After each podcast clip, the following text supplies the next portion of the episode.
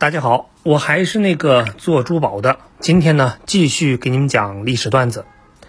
今天啊，这个日本政府呢是正式决定要把福岛核废水排放入海，就这么糟蹋咱们的海洋环境，能不生气吗？哎，你还别急，咱们呢先搞明白这个核废水到底是怎么回事儿，这样呢骂起来才更有底气。这次核废水事件的起因呢，其实是以前核电站刚裂，露出来一些奇怪的东西，令人丧之狂掉的东西。话说这个世界上有很多种发电站，烧煤用火的叫火电站，用水力发电呢叫水电站，所以核电站呢就不用解释了吧？那肯定是用核能发电呀。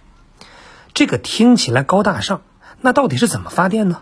其实跟火电站是一个法子，火电站烧煤，核电站烧核，然后呢把水烧开，用蒸汽推动涡轮，涡轮再去发电，想象不到吧？那咱们再说细一点，第一步呢就是核燃料在炉子里是玩命的反应，产生热量，上边的水就烧开了，蒸汽呢就往上跑，那第二步就是水蒸气奔向诗和远方。结果在管道里遇到了涡轮，推开它才能继续奔跑。那涡轮一动，就带着上边的发电机兄弟也开始躁动。这么一动，电就有了。第三步呢，就是剩下的水蒸气转角又遇到了一个高冷货，遇冷就被打回原形。于是这个水蒸气呢又变回水，流回再利用。这就是核能发电的一个循环。整个来看呢，就是这么回事儿。那这个过程里，因为要检修设备、优化水体等等原因，经常要把回路里的水给抽出来，这就是核废水。因为这些水是常年被下边的反应堆给辐射，所以呢，它们自己也有了辐射的尿性，非常危险。那里边有什么东西呢？第一种呢，就是固体废料，这种呢是肯定有放射性。第二类呢，就是有放射性的氚，当然了，主要的还是水，它是安全的。那这些核废水应该怎么处理呢？平时量不多，只要控制好排放，就可以把氚和水直接蒸发掉。然后剩下的固体废料呢，就填埋。但是这样，氚可能就会污染我们呼吸的空气。还有另外一种方式，那就是吸附，把固体废料先吸出去。吸出去以后，固体废料还是拿去填埋，然后呢，剩下的废水就直接排到海里，或者是存到罐子里缓一缓。发现了吧？不管怎么处理，这个氚都是很难除掉的。一般情况下，得静置三十七年以上，氚的放射性才会降到安全范围。那为什么日本会着急排放呢？这个呢，就要从福岛核电站讲起了。为了建设稳固等等原因，这个福岛核电站的地基是挖得非常深，所以呢，就建在坑里，而周围呢都是地下水。但是九年前的地震还是把它给震坏了，可以说节操碎了一地。本来周围的地下水都好好的，现在呢是全渗进来了，然后呢就被污染成新鲜的核废水。现在这个新增的废水，主要就是因为下边被震刚裂了，所以呢才会源源不断的涌进地下水，而不是像网上说的那样用呲水枪往里灌水降温。核泄漏的辐射量很大，那涌进来的水量也很大，直接排到海里是肯定不行啊。于是日本呢就只能把它们给抽出来。按理说这些水得存个几十年才能排放。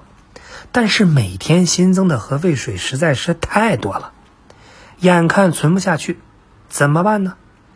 于是这个日本人呢就有了一个大胆的想法。有戴眼镜的朋友呢就会问：有啥危害呢？有啥危害？河里的东西都跑出来，你说有啥危害？那肯定是核辐射呀！核辐射老早前呢咱们就聊过，今天呢再简单的讲讲。这次核污水如果日本人处理过，那里边有害的东西主要是氚，它会射出两种害人的射线。第一种射线呢，基本上就是一坨能量，叫外照射，而另一种射线就有点阴了，因为它能直接冲到人体，破坏细胞。首先呢，这个人是细胞组成的，很多人都知道。那细胞又是什么构成的呢？原子。本来这个细胞原子家庭和睦，和睦的标志之一就是一个质子牵着一个电子。结果这个射线来了，还赖着不走，于是就会出现一个质子牵着两个电子的场面。那这时候呢，这个细胞就不正常了，有可能会直接挂掉，引起疾病，也有可能承受不了压力，它就崩溃变异。这个呢，就叫内照射。如果被很多射线这么照，那一个人的细胞呢就没法活了，甚至可能破坏 DNA，导致癌变、变异。你就说怕不怕？所以这次大家谴责的呢，就是日本往海里倒污水。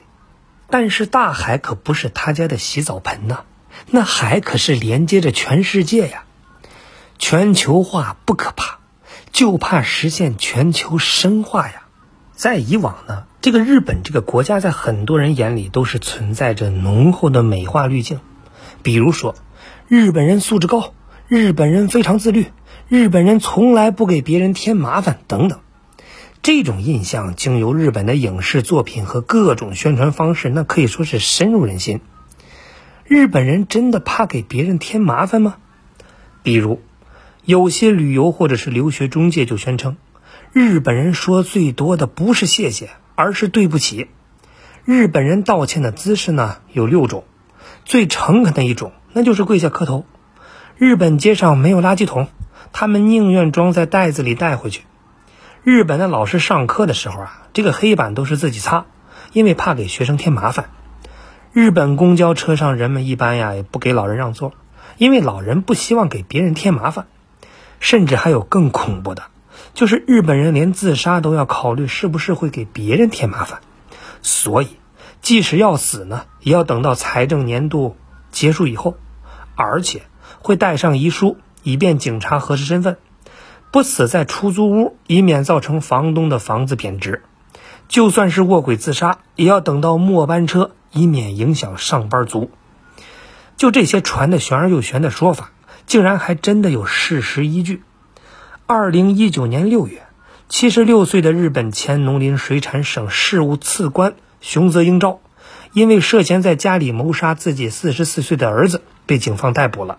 在向警方供述的时候呢，熊泽英昭就给出的说法：儿子有暴力倾向，不能给周围人添麻烦。可是，这个如此担心给别人添麻烦的日本，却是频频给世界添麻烦。远到明朝的时候。这个倭寇在中国东南沿海犯边，被民族英雄戚继光痛扁，中间呢更是丧心病狂的日本法西斯侵略殖民大半个亚洲，还犯下了南京大屠杀的暴行。日本在侵略世界人民利益的时候，可绝对没有过不好意思。那么给别人添麻烦或者侵犯别人利益被发现了怎么办呢？日本的独特技巧就是，出了事儿就鞠躬道歉。一个不够呢，就拘俩。二零一四年十月，日本前经济产业大臣小渊优子就因为政治资金丑闻辞职，而小川优子就公开道歉，并且低头鞠躬长达五秒，但是拒绝彻查此案。二零二零年，日本的前首相安倍晋三被曝赏樱会前夜晚宴费用事件。安倍呢，先是在国会质询中做出了虚假陈述，后来又数次鞠躬道歉。他自己承认，没有如实回答的责任全部在自己。但是，他仅仅只是道歉，却没有承担任何责任，反而把罪责都推到了为他服务多年的秘书身上。一些熟悉日本的人就有一种说法：对于日企来说，没有什么是鞠个躬解决不了的。如果有呢，再鞠一个。这种不出事儿就掩盖，出事儿就鞠躬的做法呢，因此也被人称为日本的工匠精神。出了事儿就鞠躬道歉，一次不够就鞠两次。反正，在日本仿佛没有什么事儿就是鞠躬道歉解决不了的。还有呢，就是二战失败以后的日本政府官员每年都会大肆参拜靖国神社，所以日本这次排放核废水的行为呀，用一句中国的老话说，就叫守小礼而失大义。曾经有个在日本生活的朋友就说，他们在日本一家工厂搞生活污水处理，一次作业的时候呢，已经转化处理后的水有一点就流到了荒废的草地上，于是这个厂的厂长、主任就全跑过来指责。你们的污水破坏环境啦，严重影响人类健康啦。然后呢，还威胁要停工。后来，这位老板就带着他们学习了日本的国粹，鞠躬，到厂里道歉。然后呢，没事了，下次就注意点休整一个礼拜，继续开工吧。一点处理完毕的生活污水流到地上，都是破坏环境，严重影响人类健康。几百年半衰期的核废水，竟然敢直接排入大海，是个正常人都不会认为这种行为是正常的。那日本为什么执意还是要排呢？因为日本认为排污入海最省事儿，也最省钱。其他几种处理方案。比如说，这个地下掩埋、注入地壳，以水蒸气形式排放到大气中，以稀释水形式排入海里，转化为氢化物排放等等，都要花钱，而且呢，对日本不安全。